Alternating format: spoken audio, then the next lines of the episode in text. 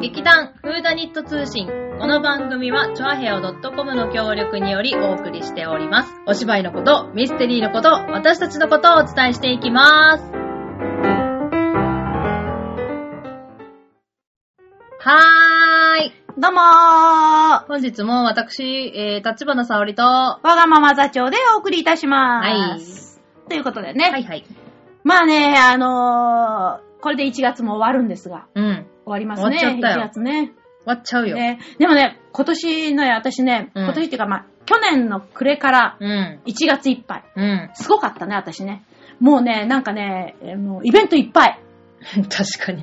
いろんなとこ行ってたね。うん。すごくいっぱい行った。はあで、まあ一番最初が年越しのジルベスターオーケストラね。うん。あのー、12時ちょうどにピタッと、終わった音が終わったわ よ、もう。素晴らしも。いうそう、去年のことがあったから、去年じゃない、一昨年か、うん今から言うとね、うん。あのー、十何秒残してしまい、あー女子アナが絶句してしまいあテレビに無音の時間ができたというね。ーその悪夢早がく終わっちゃったんだ。う。そう。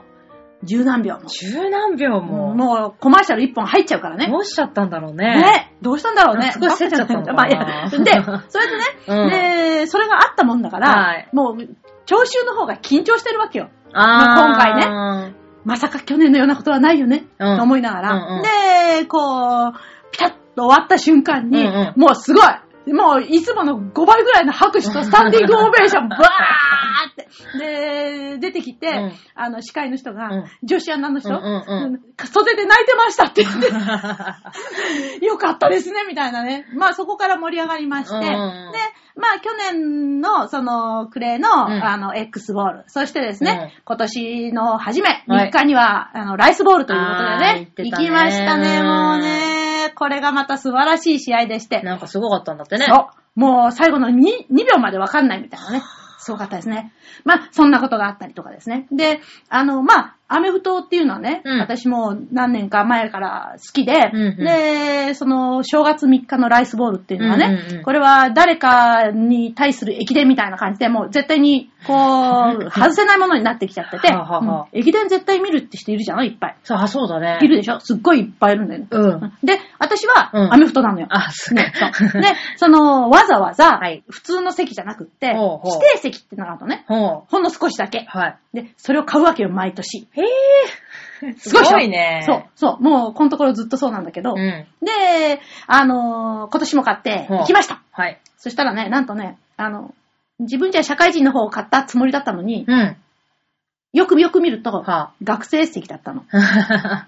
で、えーあの、向こう側に、うんあのー、我が愛するん、社会人チーム うん。がいるのに、ちなみにその試合はですね、社会人対学生の試合なんです。そう、日本一を決めるね。はい。学生の日本一とうん社会人の日本一を決めるためがの試合が毎年行われております。うん、そうですね。はい。で、はるちゃんは、が、えー社会人側を買ったつもりが、学生側だったので、反対側に座ったということですね。そうですね。関西学院大学の方におりま した。えーどうしようかと思ったんですけど、したら、あのー実はうちの劇団員、某劇団員が、はいあの、そこの出身だそうで、うー。うんん、でね、あのね、いや、あのーうちの学校だから応援してきてって言われて、うん。あ、そう、って、はい、と思ったんですよ。まあ、いっか。うん。まあ、そんなことでね。で、まあ、行ったんですよ。うん。でも、さすがに向こう側のね、うんは、すごい応援だったんで、おうあの、自分たちがよくね、うんあの、こう、ブー、ブー、うーって、うんあの、クラウドノイズってやるんだけど、うんあの向こうに座ってる時ね、うんでこっち側で聞いてると、すごい音 なの。で、あ、これ私もやってるんだ、って、なんか嬉しくなっちゃっうんて、うんうん。今日は出せないけど、みたいなね。静かにしてない、静かにしてないのね。あー、周り全部ね、うん学生敵のだからねそうそうそうそう、うんだ。だけど、あの、本当にすごくいい試合だったんで、うんうんうん楽しんだんだけど、で、私はもうすっごい前から、うんその、アメフトが好きだったんだけど、うん。はい。あのー見ることができないでいたわけですよ。日本ではほとんど、その、なんていうのそうだねね。試合はない。いや、医者はあるんだけど、もうなんかちまちまやってて。うんね、まあ、今年なんかはね、本当に、この数年間かな、うんアメフトのファンすごい増えてきたみたいで、うんうんこ本当に今年はもう外野席までいっぱいでね、へーすごかったんですけどほうほうほ、うで、私はね、今日、今日の私の、あのーベスト3というか、はいベスト3うんをですね、うん私の人生にはい影響を与えた漫画ベスト3ってやつをやろうアかベなス。トつながりで出ますかそういうことなんあ、です出よ。ますね。実は、はい。なんで私アメフト好きになったんだろうーうんと、すごく思ってたわけ。はいはいではい、漫画で読んだっていうのは覚えてたのよ。ほで、でも、何の漫画だったか全く覚えてなかったの。う。うーん。でね。今年、その、3日の、うんそれに行く前に、うんたまたま、うんえーっと、新宿のですね、ブックオフに寄ったんですほうよ。ほうほうほするとね、そこでね、なんか見たことのある本がありまして、うん100円だったんで、うんそれで、それが5冊本かな、うんになってるやつでう。、うそれ、ああ、懐かしいなって買ったのね。ん。うん。で、私今夜寝る前にこう漫画読むんですけど、それを読んでまして、うんうんうん発見したんです。ほう。その漫画の中に、はえアメフトが出てきてた。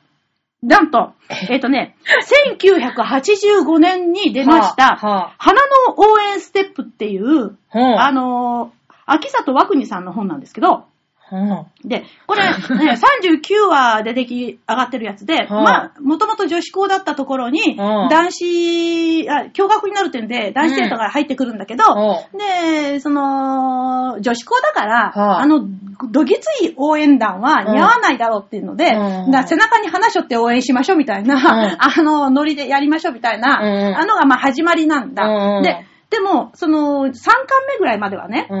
野球の話なのよ。ほう。野球部の話なの。で、でもね、その中にある一つのキャラクターが、私この人が、うんそのアメフトのこの、これ被ってた、うん記憶があるんだけどと思いながら読み進めてってったうんうんうんうらん、最後で出てきたのよ、アメフトが。はあまだ、まだ5巻までしかないからうね。んうん、全然そう。それで、いや、それでもう、これまあ、1985年から3年か4年で終わってるやつだね。あうあ、んそうなん だ。だから1990年前にはもうもちろん終わってるんだけど、うん39話しかない分だからね。はあはあああ、そっかそっか。そうそうそう。いいんだ、それ。そうそう。で、最後はお、で、そこでこう、見てるとね、うんあの、アメフトのすごく細かいことが書かれてたのよ。へーこれ読んだ人誰もわからないだろうな、みたいな、 あの、こと、細かいルールとかがいっぱい書いてあって、うんうんうんでも、なんか私はそれがすごく頭に残ってて、うんあ、かっこいいな、アメフトってって思ったんだと思うの。へーで、あのーよくあれすると、その後にね、こうのん同じ秋里和国さんって人が、うあーザ・バッババークレー・バックレー・ボーイズ、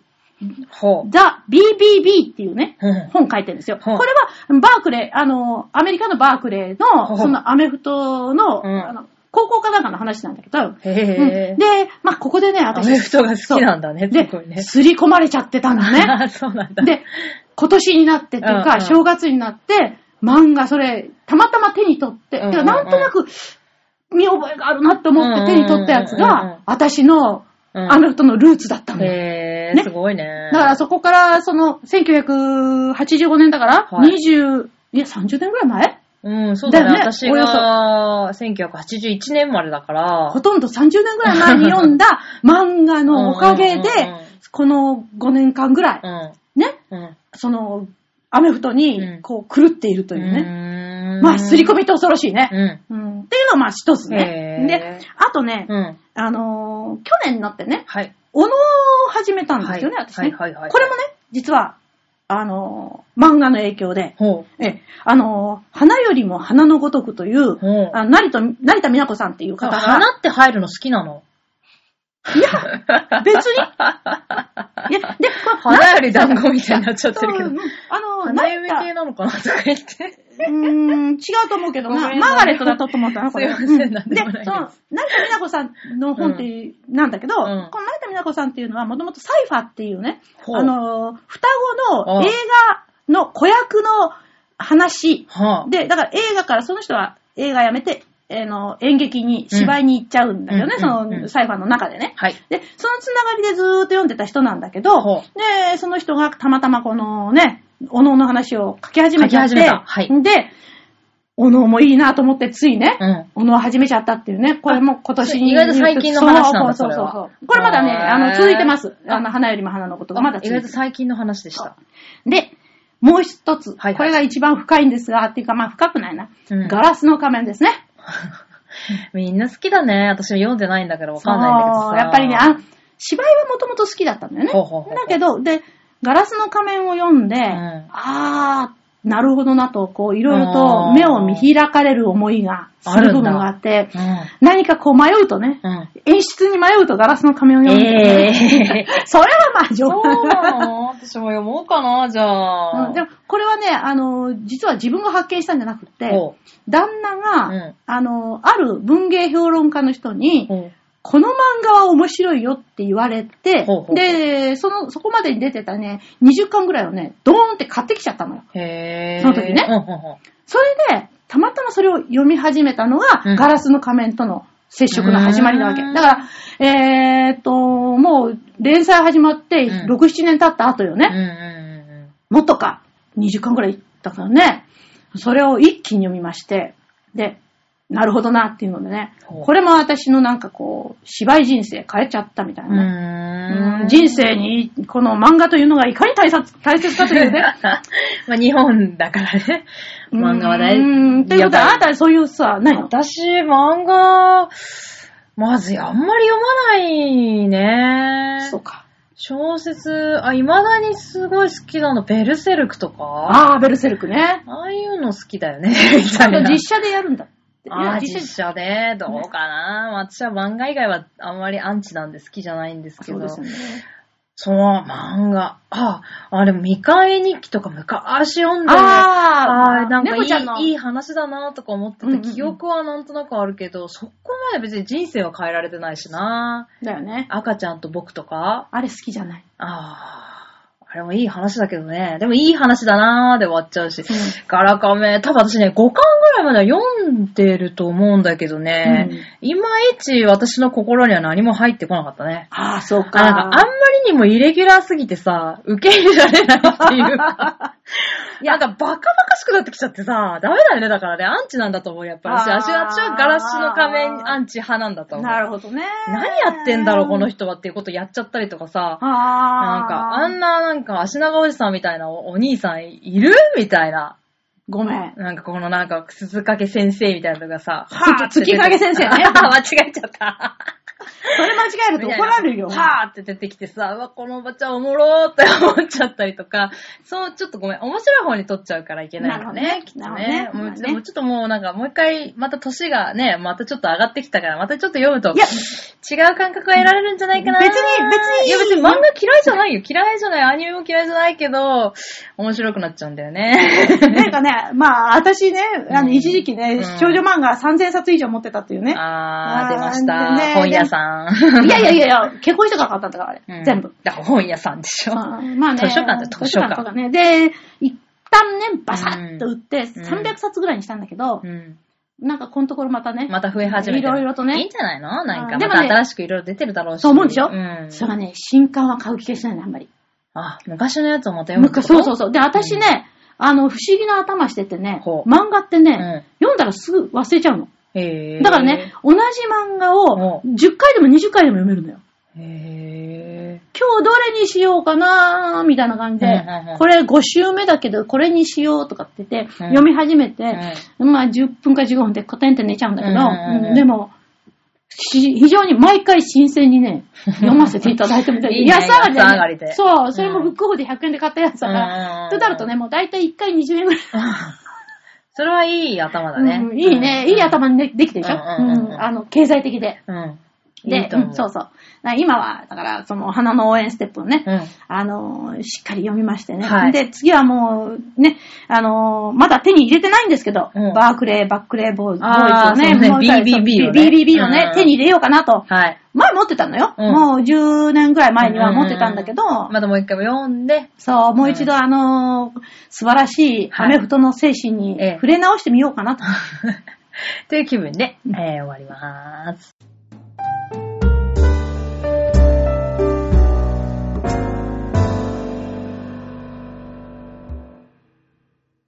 はい、というわけで、あー、漫画。うん。漫画です。漫画です日本が誇る漫画の話をお送りしました。いや、誇っていいでしょ、漫画文化は。まあねやっぱ日本の漫画はやっぱちょっと桁が違うからね、海外の。まあでも私、アメコミとかも好きだから。あ、アメコミはいいんだ。うん、読んだことはないけど、でも面白いよね、あれはね。ああれで。ーダメ。やっぱなんか、やっぱなんかちょっと違うんだよね。なんかねというわけで そうだね。 そう。というわけで、まというあ、私の話。えー、今日の、えートリビア。うん。トリビアっつうかなんつうかよくわかんないけど、うん。まあ、今日はですね、もうザ・ファッション。ファッション何ですかっていう話から。もう、ファッションの語源って何だと思いますかファッションはい。ファストで締め付ける。違違う。う。ね。で、ファッション、なんでファッションなのかっていう、ね、語源ってなんかいまいちパッとは 思い浮かばないじゃないわかんないわかんないうんで、私もちょっとなんかそう思ったんで見てみたら、うん。まず語源うん。はラテン語、ラテンから来てますうん。ファクティオパクってかるら来ておりまして、うんこれは実は作ること、何々すること、ということなんですね。はあ、ファクトってのは事実。だから、このものとして、そうそうそうそうそう。存在するってことだ。そう。う。ん。で、で、さらに、遡ると、うんパチオ、パチオ。ファチオ、パチオ。ファチオに突き当たって、これは作るとか用意するっていう意味なんだって。うーん。。そうつまり、ファッションという言葉は、流行とか服飾って言葉じゃなくって、うん作る。はあ。た。だ作る。みたいな。作るなんだ。そう、作るっていう言葉が語源なんだよね。うーん。なまるほどあね。ね、人は作ることから人になった、みたいな。うんということはさ、そういうそうそうそうそうもともとはその服だけじゃなくって、うえー例えば作るっていうことは、多分靴だったり、他のそう靴だったり、それか食べら物とかも入ってたと思うよ、なんだこねれは。うん。だから何でも作ることから、をファクティオというふうに呼んでたのが、どんどこどんどここう、フランス語に入って、ん中世英語、英語とかに入っていくと、うんファッションっていう綴りに、F-A-S-H-I-O-N という綴りになっていくと。うーん。これがだいたい1576年。 1500? うん。いつなんだろう。いつなの何時代かがわかんないだっねて。えー1600年がさ、えっ、と、関ヶ原だから、うん。関だヶから原よりす前ごだいよ、ね。古い。いね。関ヶファ原よッりションっ前てすごい。な。すごいな。うんう。ん。で、まあ、このファッションっていう言葉にはですね、上流階級とか社交階っていう意味も実はあって、うん、うんうん、これは まあ、う多分英語になってからついたり、あのー意味だとは思うんだけれども、うんうんうんうんまあ、これはつまりまあ、やっぱり流行の、あね、フこうァッションを作掴んでたのは、当時はやっぱり上流階級の、うんまあ、お偉いさんしか、うんまあ、そう追え、だね追えなかったん部分。うんということから、多分上流階級の人々とか、うん社会界の、社交界の人々っていう意味もファッションっていう言葉に込められてまして、なるほどね。はいだから、やっぱり、こう、なんか、こう、ちょっと、うんうんうん洒落たものとか、そうそうちょっと、こう、なんて、いいものとか、うんうんうんあちょっと、こう、なんか、憧れるものみまあ、たいファな。ッションをね、まうあん結局着てたのは結局もう上流階級。うんなるほどね。やっぱ上流階級、上流社会といえば、うん。じゃん。どこ思いつくイギリスブー。やっぱフランスでしょ。あ、そう。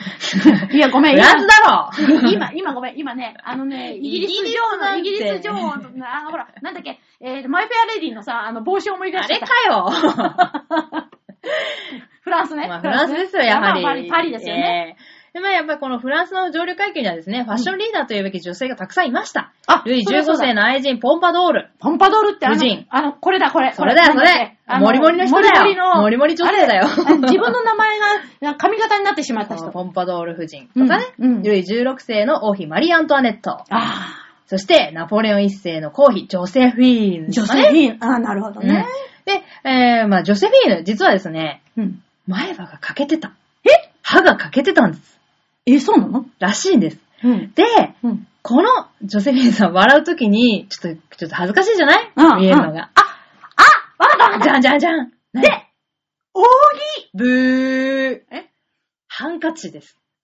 あのでか い扇じゃないんだ。残念でした。ハンカチ。扇ではないんです。で、で、あは必ず、あハこンカチを口元に持っていく、その仕草。かあわいいー、あーなるほど。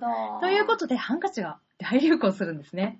あ、そういえばさ、あの頃って、男の人も持ってるよね。いつそうも常にハンカチ。そう。で、 かわいいということで、うんこのナポレオンの統治下のフランスで、うん大、大流行するそうで、はあで、皆さん、宿女はたちまちすべてみんなハンカチを口元に当て て笑うという現象が、で、流行ったという。なるほどでまあこれのもうちょっと前にマリー・アントワネットさんの時代があるわけですけれどうんうんうんうも、んこの時代もやっぱり皆さんね、ハンカチ、ハンカチはまあもともと、あの、もう皆さん、みんな持ってたものなんだけれども、うんうんハンカチがうん、うんなぜ正方形になったか、え知ってますかハンカチはなぜ正方形なのだって正方形じゃなくたっていいじゃん。まあね、それ丸だってなんだっていいけうど、んでもさ、なんか布切るときにさ、うん。普通にそれ四角機能面から言っちゃうデザイン、デザイン無視。ごめん。いや切るときにとか言って、めんどくせえから四角くしよう無ぜ。駄がないかなって。丸くするか無駄が出るか。あの、布はとても大事な時代じゃないかな。そうそうだね、そうだね。じゃないのにさでこれは実はですね、うん。えー、1785年6月です。えしかも月まで分かってる ?6。月せ何があったんですよ。何があったか。フランス・ブルボン王朝最後の王、ルイ16世。うんマリア・アントワネットの旦那だよね、有名な。うんうんうんうん。ハンカチについてのお触れを出しました。え世の国家の全土を通して、うんハンカチーフは長さと幅を同じものにするべし。え決まっての。嘘嘘そう つまり、ハンカチは正方形でなくてはいけないと。大きさもすべて決まったと。う。そう、ここで決まられた。あ、そう。じゃあ、なぜそうなったか。なぜルイ16世が愛したのはマリーアントワネッと、トパンがないならケーキを食あ まあ、そういう根性でですね、うん。この時代に、ハンカチはまあいろんな本当に形がありました。うん。本当にあのー本当に変な形のものから、 変な感素敵な形のものまであったわけですけれども、うんうんうんそのハンカチをうん独り占めしたくて、あマリー・アントワネットがあー、なる。ほど。私以外の人が、このハンカチ持つのマジ許せないんですけど、っていう根性で、ねえねえ、ルイ16世、私のためにハンカチ独り占めさせてよって言ったんだよ。あ、要するに、あの、そういうは、例えばハート型したハンカチとか、はいはいあ星型したハンカチっていうのは、ええ私しか持っちゃいけない。そ他の国民には持たせるなとう。。と伝えられています。うっそーほんと。はい。一応、歴史上ではそうなってる。本当かどうかはわからないけどね。いやあでのも歴史のことだからいね。や、でもそういう風に伝えられてます。ありそれぐらいわがままで ありそう。ありそうだよね。ありそうだよね。ありそうだよね。多分、ケーキ食べケーうわーキ食べればいいじゃないって言ったら多分嘘じゃないって、いや、嫌な、変な子で嫌な子じゃなかったとは思うけれども、うんあまああれはね多分それもね、マジで言っちゃったと思うから、そうそうそうそう多分これも本当なんだと思いますあよ。れ若かったんだよね、意外と本当すい。ごい若そい。うで、まあそれ、そのまま、まあ結局パリの革命でね、まああの、お亡くなりにねなっなりまてしたよねしまいましたけれども、まあ旦那さんは愛するあまりに、あよしハンカチを統一しようーまあなんかあれだよね、あの、日本で言うと、生類哀れみの例でさ、あそんな感じですねそうそうはい犬はお犬様と呼ばなきゃいけないみたいなね、はい。うんみんなに言っちゃったんだ。言っちゃったんです。そこからハンカチは正方形にしましょうという、なんとなく先入観が生まれたというか、決まりができちゃっ決まったんだたよんでね。だす。から、フランスが、その、ファッションのリーダーだから、フランスで決まってるものが、世界中にこう、あまねくん知らしめないとうん、これはハンカチじゃねえよって言われるわけだ。そうそんな形したハンカチなんだよねえよはいとかそうっ許てせないってことになっちゃうわけですね。なるほどね。はい というわけで、すごいなはい、今回の、えー、うんちくこんなところで、はい、終わりにしたいと思います。 また、えー次回、次回はどうなるかわかんないけれども、また、はるちゃんの三大うんちくとですね、私そうだの、この、服飾うんちくが入るかどうかわかりません が、まだ、気長に続けていきたいと思っております。ではでは、ではではさようなら。